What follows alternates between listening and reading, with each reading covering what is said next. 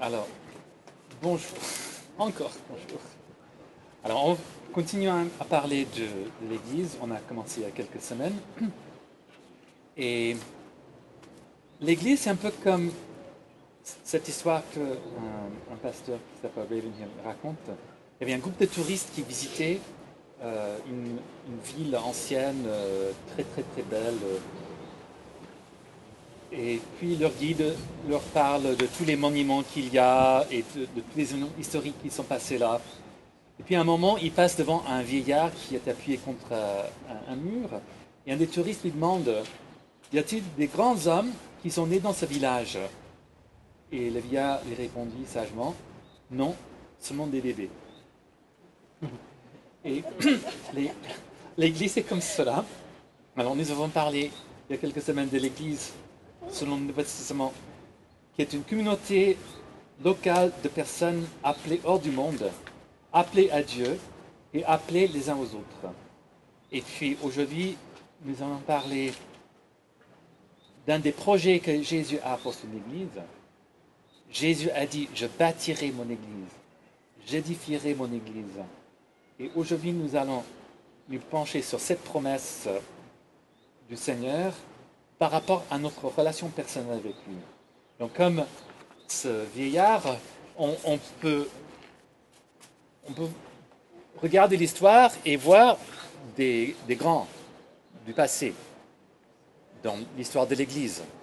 On peut, regarder dans les Hébreux, il y a la, liste d'honneur de, de saints qui nous ont dévancés dans la foi, même ceux de l'Ancien Testament. On peut lire des biographies de, saints de nos jours, de, de personnes que le Seigneur utilise pour toucher le monde ou pour toucher leur voisinage. Euh, mais toutes ces personnes-là ont commencé comme des bébés. Et comme on a tous commencé comme des bébés naturels, on commence tous aussi comme des bébés spirituels. Et donc, un des aspects du salut, euh, dans le livre des Actes, on lit que le Seigneur a ajouté à l'Église ceux qui ont été sauvés. Et le Seigneur ajoute à l'Église ceux qui sauvent. Et comme on a parlé la semaine, l'autre semaine de, de cette Église locale, cette communauté locale, et cette Église, c'est là que le Seigneur place ceux qu'il sauve pour leur croissance. Et même, on peut dire, c'est un endroit où on peut aussi connaître le salut. Et on on, insiste beaucoup sur le fait que l'Église doit aller chercher ceux qui sont perdus. C'est vrai, Jésus a dit allez. Mais il y a un aspect aussi, on ne doit pas avoir honte, on ne doit pas avoir peur d'inviter des gens à l'Église. Parce que l'Église est un moyen de salut pour les gens.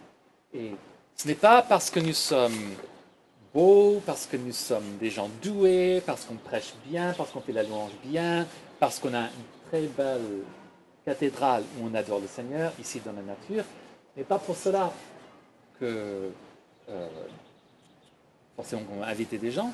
On invite des gens parce que le Seigneur est présent. Lorsque deux ou trois sont réunis.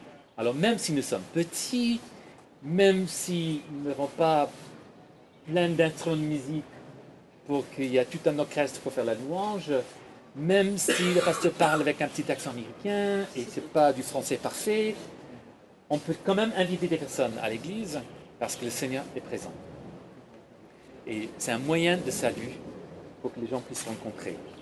Alors le Seigneur ajoute à l'église ceux qui sont sauvés. Et après, c'est une question de croissance. Jésus a dit, j'édifierai, je bâtirai mon église et il veut le faire avec chacun d'entre nous. Il veut édifier chacun d'entre nous.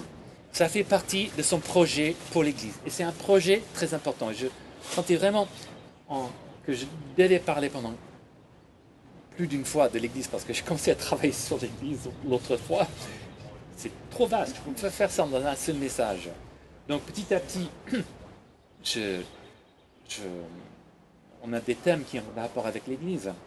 Et moi, ça c'est très important, ce projet que le Seigneur a pour chacun d'entre nous, cette croissance personnelle dans notre relation avec lui. Cette croissance spirituelle que le Seigneur veut pour chacun d'entre nous.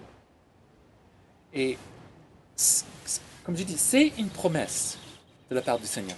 Ça fait partie de ce que le Seigneur proclame par rapport à son Église. Et on va lire plusieurs passages par rapport à cela ce matin. On va commencer dans Romains chapitre 8. Donc, et j'aime bien ce passage où il dit que euh, puisque le Seigneur nous a donné tout ce qu'il nous a donné, puisqu'il nous a donné le salut, puisqu'il nous, promet la vie éternelle, puisqu'il nous promet qu'on sera glorifié dans sa présence, qu'on va avoir un corps qui ressemble au corps ressuscité de Jésus. Parce qu'il dit qu'on est justifié par le sang de Jésus, que Dieu nous voit comme étant justes, comme n'ayant jamais commis de péché. Nous avons donné notre vie à Jésus, si nous avons accepté son sacrifice sur la croix pour nous, que Jésus est mort à notre place, nos péchés ont été condamnés dans la personne de Jésus. Il a pris la punition pour nos péchés et il nous donne en échange sa vie parfaite. Il a vécu une vie de parfaite obéissance à Dieu. Et donc, Dieu déclare que cette vie est la nôtre. Il nous voit avec cette vie. Et donc, il n'a plus rien à nous reprocher. Il n'y a plus rien pour lequel on peut être condamné. Alors, si Dieu nous donne tout cela, s'il a donné ce qu'il avait le plus précieux pour nous, son Fils Jésus, il est mort à notre place, comment ne donnera-t-il pas toutes choses avec lui? Donc, Paul dit, car ceux qu'il a connus d'avance, il les a aussi prédestinés à être semblables à l'image de son Fils, afin qu'ils soient les premiers-nés d'un grand nombre de frères. Et ceux qu'il a prédestinés, il les a aussi appelés. Et ceux qu'il a appelés, il les a aussi justifiés et ceux qu'il a justifiés, il les a aussi glorifiés. Que nous donc à ce sujet à ce sujet? Si Dieu est pour nous, qui sera contre nous? Lui qui n'a pas épargné son propre Fils, il l'a livré pour nous, comment ne nous donnera-t-il pas aussi tout avec lui par grâce? Donc Dieu nous promet toutes ces choses qui vont dans le sens non seulement qu'il nous déclare comme étant sans péché, mais il veut aussi nous sanctifier, nous, transformer en son image.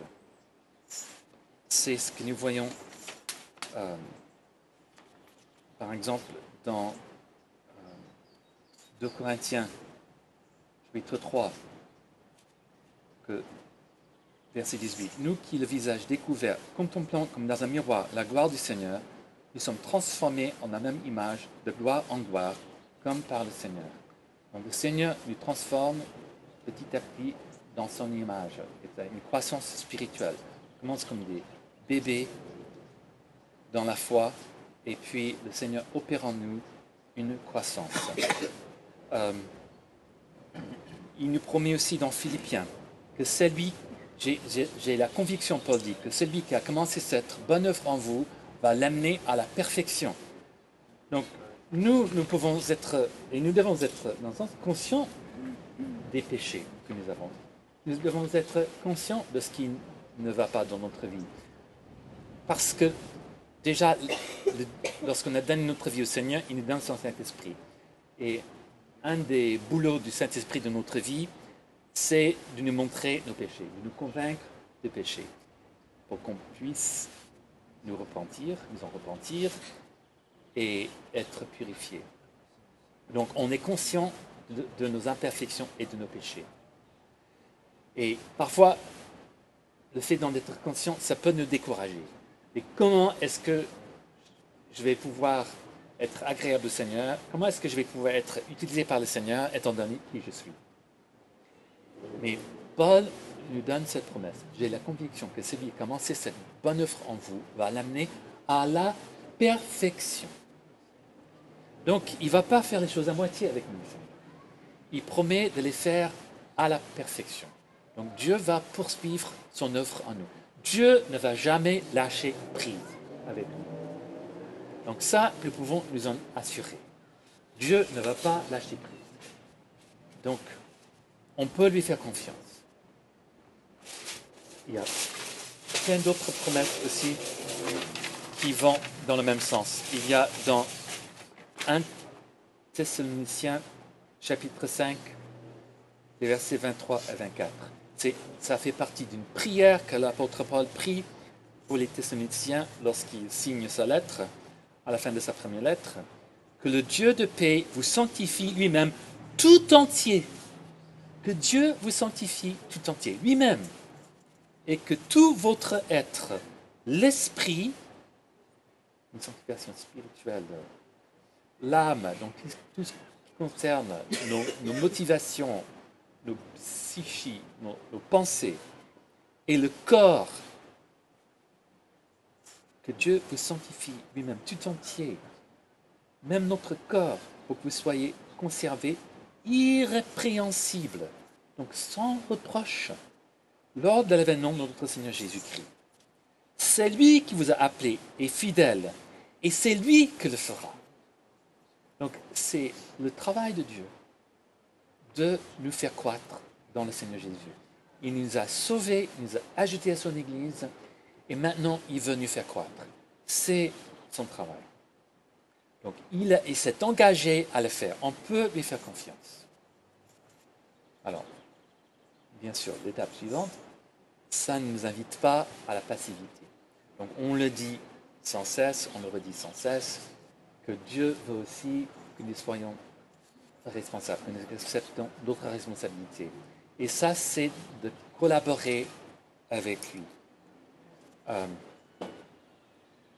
alors, on, revient à cette histoire de bébés qui sont nés dans ce village, qui, sont, soient devenus des grands hommes ou des hommes grands, des femmes grandes, peu importe, mais on a commencé tous comme des bébés. Et chaque bébé a dans son code génétique tout ce qu'il faut pour croître, pour devenir un adulte. Et au niveau spirituel, c'est la même chose. Mais après, on doit nourrir ce bébé.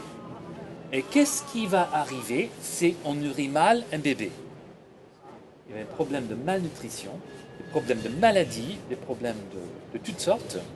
Et on peut regarder, on, peut regarder les adultes qui ont été mal nourris pendant leur enfance et ça se voit. Il y a des séquelles. Donc un chrétien, c'est la même chose. Un chrétien mal nourri, ça se voit. Donc il ne réalise pas tout son potentiel dans le Seigneur. Et ce n'est pas la faute du Seigneur. Ce n'est pas parce que le Seigneur n'a pas promis, le Seigneur n'a pas prévu tout ce qu'il faut pour la croissance de cette personne. C'est un problème de nourriture spirituelle. Donc, nous devons choisir, nous, ce qu'il faut pour nourrir notre esprit. C'est pour ça aussi qu'il faut être dans l'Église. Parce que lorsqu'on est bébé, on ne sait pas ce qu'il nous faut pour grandir. On a besoin que d'autres personnes nous nourrissent. Et c'est pareil aussi avec les bébés spirituels. Et même avec les adultes spirituels. On a besoin aussi d'être encouragés les uns par les autres. On a besoin des dons spirituels que le Seigneur nous donne les uns par les autres. On a besoin les uns des autres. Donc une partie de la nourriture spirituelle que le Seigneur a prévue pour nous vient des autres chrétiens. Et c'est pour cela qu'il faut être dans l'Église, parce que c'est là qu'on le reçoit. Euh, que ce soit dans l'Église, réunion officielle, déclarée, euh, euh, culte, célébration, réunion officielle, ou que ce soit des rencontres officieuses entre chrétiens où les chrétiens se retrouvent pour prier l'un pour l'autre, pour se voir, pour, se bénir mutuellement, juste entre amis. Donc, il faut bien choisir sa nourriture, il faut bien se nourrir, il faut bien recevoir la bonne nourriture que le Seigneur prévoit pour nous à travers l'Église. Et la, nourriture, bien sûr, c'est la part de Dieu, on a rechanté encore ce matin, ce pain jour après jour, le Seigneur pouvoir pour nous, c'est sa parole qu'il a, a donnée pour nous dans la Bible. Et tout ce qu'il nous faut pour la piété et dans la Bible. Il y a plein, plein, plein de questions qui sont sans réponse dans la Bible par rapport à Dieu, par rapport à la vie spirituelle, par rapport au monde spirituel. Si ce n'est pas dans la Bible, on n'a pas besoin de le savoir. Et beaucoup de, problèmes qui, sont soulevés euh, parfois et qui font des divisions entre chrétiens, ce sont des choses dont la Bible ne parle pas. Donc on essaie d'inventer des réponses nous, basées sur ce que la Bible dit, et on arrive à des réponses différentes les uns des autres, et donc on se divise, on se dispute pour cela. L'apôtre Paul dit il faut éviter des discussions vaines. Donc si ce n'est pas dans la Bible, on n'a vraiment pas besoin de se disputer sur ça. Et tout ce qu'il faut pour notre salut, pour notre éducation personnelle, est dans la Bible, donc il faut en profiter. Donc il faut se nourrir avec la parole de Dieu. Il faut donc écouter les enseignements préparés par des gens qui ont le don d'enseigner. Et il faut aussi lire la Bible soi-même, méditer sur la Bible soi-même. Et je conseille à chacun d'avoir un moment tous les jours où vous pouvez être seul avec le Seigneur, tranquille, euh, vraiment ne pas avoir l'esprit ailleurs, ne pas être dérangé, pouvoir méditer sur la parole de Dieu, la lire et prier et dire Seigneur, qu'est-ce que tu veux montrer par ce passage? Est-ce qu'il y a un péché que tu veux me relever par ce passage dont je dois me repentir? Est-ce qu'il y a une promesse que je dois recevoir de ta part? Euh, Est-ce qu'il y a quelque chose à mettre en pratique dans ce passage pour moi aujourd'hui? Et puis, lorsque le Seigneur nous montre des choses, c'est important d'obéir. Une partie de la croissance spirituelle vient par l'obéissance à ce que le Seigneur nous montre à faire. Et si on désobéit à ce qu'il nous montre à faire, on attriste le Saint-Esprit, on devient insensible au Saint-Esprit, on n'arrive plus à écouter ce que le Seigneur nous dit parce qu'on n'écoute pas, on refuse d'écouter, on refuse de mettre en pratique. Et donc, c'est là qu'on devient ratatiné, euh, euh, desséché, euh, on ne grandit pas comme il faut, notre croissance est retardée et on n'est pas en bonne santé spirituelle. Donc on doit bien se nourrir et une partie de cette nourriture, c'est de faire ce que le Seigneur nous dit. Jésus dit, si vous m'aimez, vous garderez mes commandements. On a parlé de cela il y a quelque temps. Euh, si on aime le Seigneur, on, doit aussi aimer sa parole et prendre plaisir dans le fait de lui obéir. On a, on a vu que Jésus ne dit pas ceci dans le sens d'une menace. Si vous m'aimez, vous garderez mes commandements. Donc vous ne m'aimez pas assez. Non, mais c'est, il, il nous invite à l'aimer. Et si on cherche cette intimité avec le Seigneur, où on s'ouvre à lui, pour le recevoir lui dans notre vie, pour recevoir son amour pour nous, cet amour du Père, qui nous fait crier Abba Père, qui nous fait nous rendre compte que Dieu nous aime tant qu'il a donné ce qu'il avait de plus précieux pour nous, Jésus, son Fils, parce qu'il nous aime d'un amour passionné. Il brûle d'amour pour nous. Si on se laisse toucher de cet amour-là, de cet amour-là, on ne peut pas s'empêcher de l'aimer en retour. Et si on l'aime, je dirais, on ne peut pas s'empêcher de marcher avec lui et de lui obéir. Donc il faut chercher cette relation avec lui. Et je dirais c'était même là, la première chose dans cette nourriture spirituelle, se nourrir de l'amour du Seigneur et de sa présence même dans notre vie. Et bien sûr, c'est entretenu aussi par la méditation de la Bible, par la prière et, par l'adoration dans l'Église, par l'enseignement dans l'Église, par la communion les uns avec les autres, par le fait de s'exhorter mutuellement. Tout cela entretient notre relation avec le Seigneur. Tout cela nous nourrit en tant que chrétiens et nous fait grandir dans la foi. Donc, on a une responsabilité de collaborer avec le Seigneur pour que cette croissance qu'il a prévue dans notre code génétique en tant que chrétien se réalise pleinement. Et l'apôtre Paul dit dans Philippiens 2.12, Ainsi, mes bien-aimés, comme vous avez toujours obéi, Travaillez à votre salut avec crainte et tremblement, non seulement comme en ma présence, mais bien plus encore maintenant que je suis absent. Ça demande du travail, ça demande de la discipline. Juste en train de, réfléchir pas mal sur l'idée sur la relation entre la discipline et le fait d'être disciple. Il faut faire des choix. Et donc, dans ces choix, il y a le choix avec quoi vais-je me nourrir? Est-ce que je vais me nourrir avec des choses qui me font grandir dans la foi ou est-ce que je vais me nourrir avec des cochonneries qui vont me faire tomber en mauvaise santé spirituelle Donc on a des choix à faire. Et j'ai déjà dit aussi que nous sommes appelés à participer à la croissance les uns des autres. Donc on n'est pas, on n'est pas seul. C'est-à-dire, Paul dit dans Hébreux, chapitre 10, verset 24, Veillons les uns sur les autres pour nous exciter à la charité et aux bonnes œuvres. Et on n'est pas appelé à vivre la foi tout seul dans notre coin avec le Seigneur. Moi et toi, Seigneur, voilà, je suis chrétien, mais cavalier seul, j'ai besoin de personne que toi. Non, pas, c'est pas être un chrétien. Parce qu'un chrétien, c'est quelqu'un que Jésus a sauvé et a ajouté à son Église. Et comme j'ai dit la semaine dernière, si on veut aller où Jésus va, si on veut avec lui, il faut aller à l'Église parce que Jésus va à l'Église. Donc, il, il faut s'intégrer dans une Église, il faut être en relation avec d'autres chrétiens, il faut recevoir l'exhortation et l'encouragement d'autres chrétiens, et il faut être prêt aussi à, à donner aux autres ce qu'on a reçu du Seigneur. Et c'est de la fausse humilité de dire je n'ai rien à donner aux autres. Si on est chrétien, si on a reçu Jésus comme Sauveur et Seigneur, on a quelque chose à donner aux autres. D'abord à, à nos frères et sœurs dans la foi, parce que le Seigneur s'est donné à nous. Il vient vivre en nous. Donc on a le Seigneur à partager les uns avec les autres. On a sa présence en nous à partager avec les autres déjà. Ça c'est le mystère des mystères, le mystère de, de tous les âges. Christ en nous, l'espérance de la gloire. Il vient faire sa demeure dans chaque chrétien par son esprit. Si on a accepté Jésus comme Sauveur et Seigneur, on a le Saint-Esprit en nous.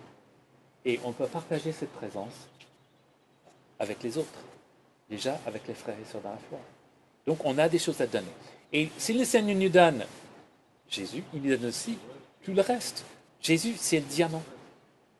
Et les dons spirituels et et donc, toutes les autres choses que le Seigneur est venu donner, les fruits de l'esprit, ce sont la boîte où on met la bague. Donc, si Jésus nous donne la bague, le diamant, il nous donne aussi la boîte qui va avec.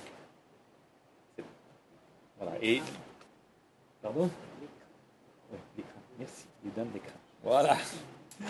Et, donc, l'écran, c'est les dons spirituels les fruits de l'esprit. Donc toutes les choses avec lesquelles nous pouvons servir les uns les autres, nous encourager mutuellement et aussi bénir le monde. Et on doit aussi recevoir les autres. Donc, comme c'est aussi une fausse humilité de dire je n'ai rien à donner aux autres, il y a aussi un orgueil qui dit je n'ai rien à recevoir des autres. On a besoin du Seigneur, on ne peut pas vivre sans lui. Et puisque il y a le Seigneur dans mes frères et mes sœurs, je ne peux pas vivre sans mes frères et mes sœurs. J'en ai besoin. J'ai besoin de vous.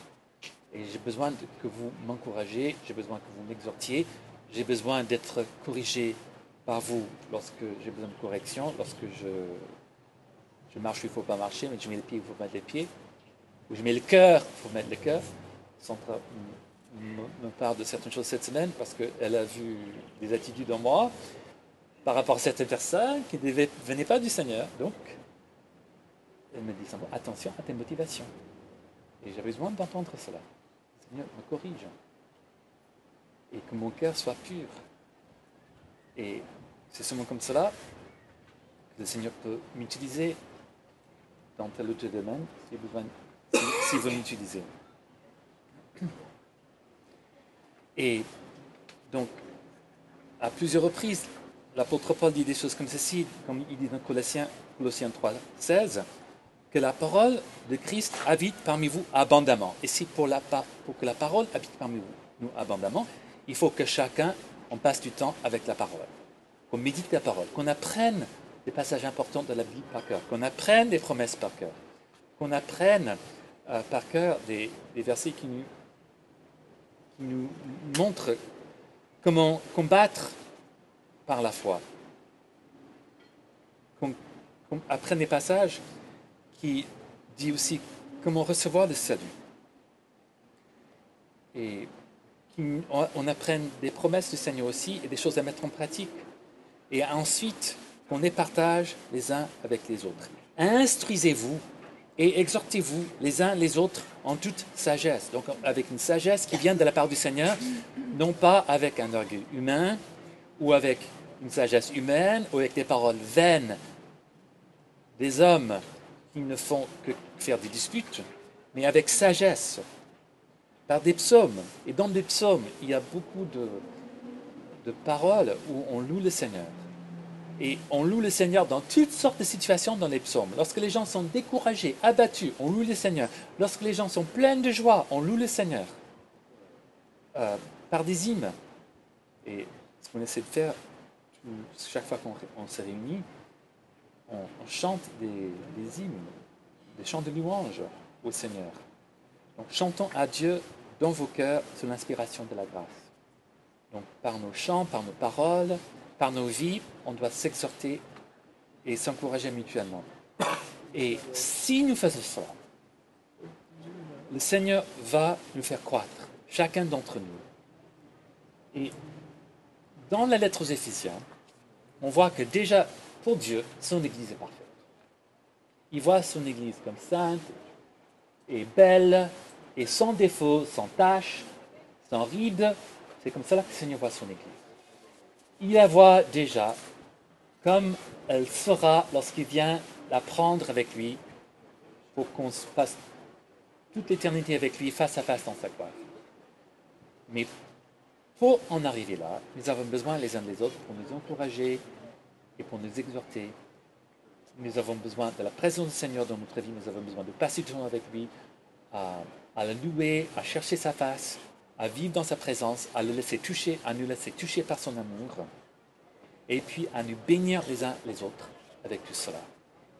Si nous faisons cela, nous allons grandir chacun individuellement et tous ensemble jusqu'à la stature parfaite du Christ. C'est ça, euh, tout ce passage dans Éphésiens chapitre 4 qui parle de ce Seigneur a donné à son Église. Et donc ça, de cette croissance a, que je sentais qu'on devait parler ce matin. Donc,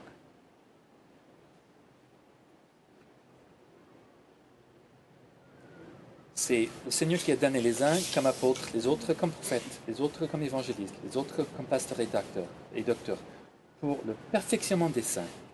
Cela en vue de l'œuvre du service et de l'édification du corps du Christ. Et l'œuvre du service, c'est les saints qui doivent l'accomplir. Donc Dieu veut qu'on soit parfait en tant que saint pour qu'on puisse le servir et faire l'œuvre de Jésus sur la terre, faire les œuvres de Jésus, faire les actes de Jésus sur la terre. Ce qu'on voit Jésus en train de faire lorsqu'il marchait sur la terre avec ses disciples, il prêchait la bonne nouvelle, il guérissait les malades, il chassait les démons. Dieu veut nous faire croître en Christ pour pouvoir faire les œuvres de service qu'il a prévues pour les chrétiens. Et cela en vue aussi de l'édification du corps de Christ, l'édification de chacun des membres déjà, jusqu'à ce que nous soyons tous parvenus à l'unité de la foi et de la connaissance du Fils de Dieu, à l'état d'homme fait, à la mesure de la stature parfaite du Christ. C'est ce que le Seigneur veut pour nous. Comme on a déjà dit, l'apôtre Paul a dit, que celui qui a commencé cette bonne œuvre en nous va, l'amener à la perfection. Et cette perfection, c'est la stature parfaite de Christ. C'est ce que le Seigneur veut pour nous. Et donc toute notre vie sur la terre avec le Seigneur, c'est une croissance vers la stature parfaite de Christ. Et on va en arriver là, lorsque le Seigneur viendra lui prendre avec lui dans sa gloire. Jusqu'à là, on est en chemin. Et c'est un très très beau chemin. Et il n'y a, a rien d'autre qui vaut la peine de dépenser nos vies sur cela. Il- vaut la peine de dépenser nos vies sur ce destin-là, de partager la stature parfaite de Christ. Et Dieu nous promet cela et nous dit que c'est possible. Ainsi, nous ne serons plus des enfants, flottants et entraînés à tout vent de doctrine, joués par les hommes avec le fourberie et leur mauvaise sédu- et leur manœuvre séductrice. Mais en disant la vérité avec amour, nous croîtrons à tous égards en celui qui est le chef, Christ. De lui, le corps tout entier, bien ordonné et cohérent, grâce à toutes les jointures qui le soutient fortement, tire son accroissement dans la mesure qui convient à chaque partie et s'édifie lui-même dans l'amour. Voilà. Donc la croissance spirituelle est la volonté de Dieu pour nous. Elle dépend de l'œuvre de Dieu dans nos vies, mais cela ne devrait pas nous inviter à la passivité. Elle dépend aussi de notre collaboration avec le Saint-Esprit. Elle dépend de notre relation avec Jésus. Elle dépend de ce avec, avec lequel on se nourrit jour après jour. Et on nourrit les uns les autres. Donc, faisons ce matin ceci notre prière. Nous tous, qui le visage découvert, contemplant comme dans un miroir la gloire du Seigneur, nous sommes transformés en la même image, de gloire en gloire, comme par le Seigneur l'Esprit.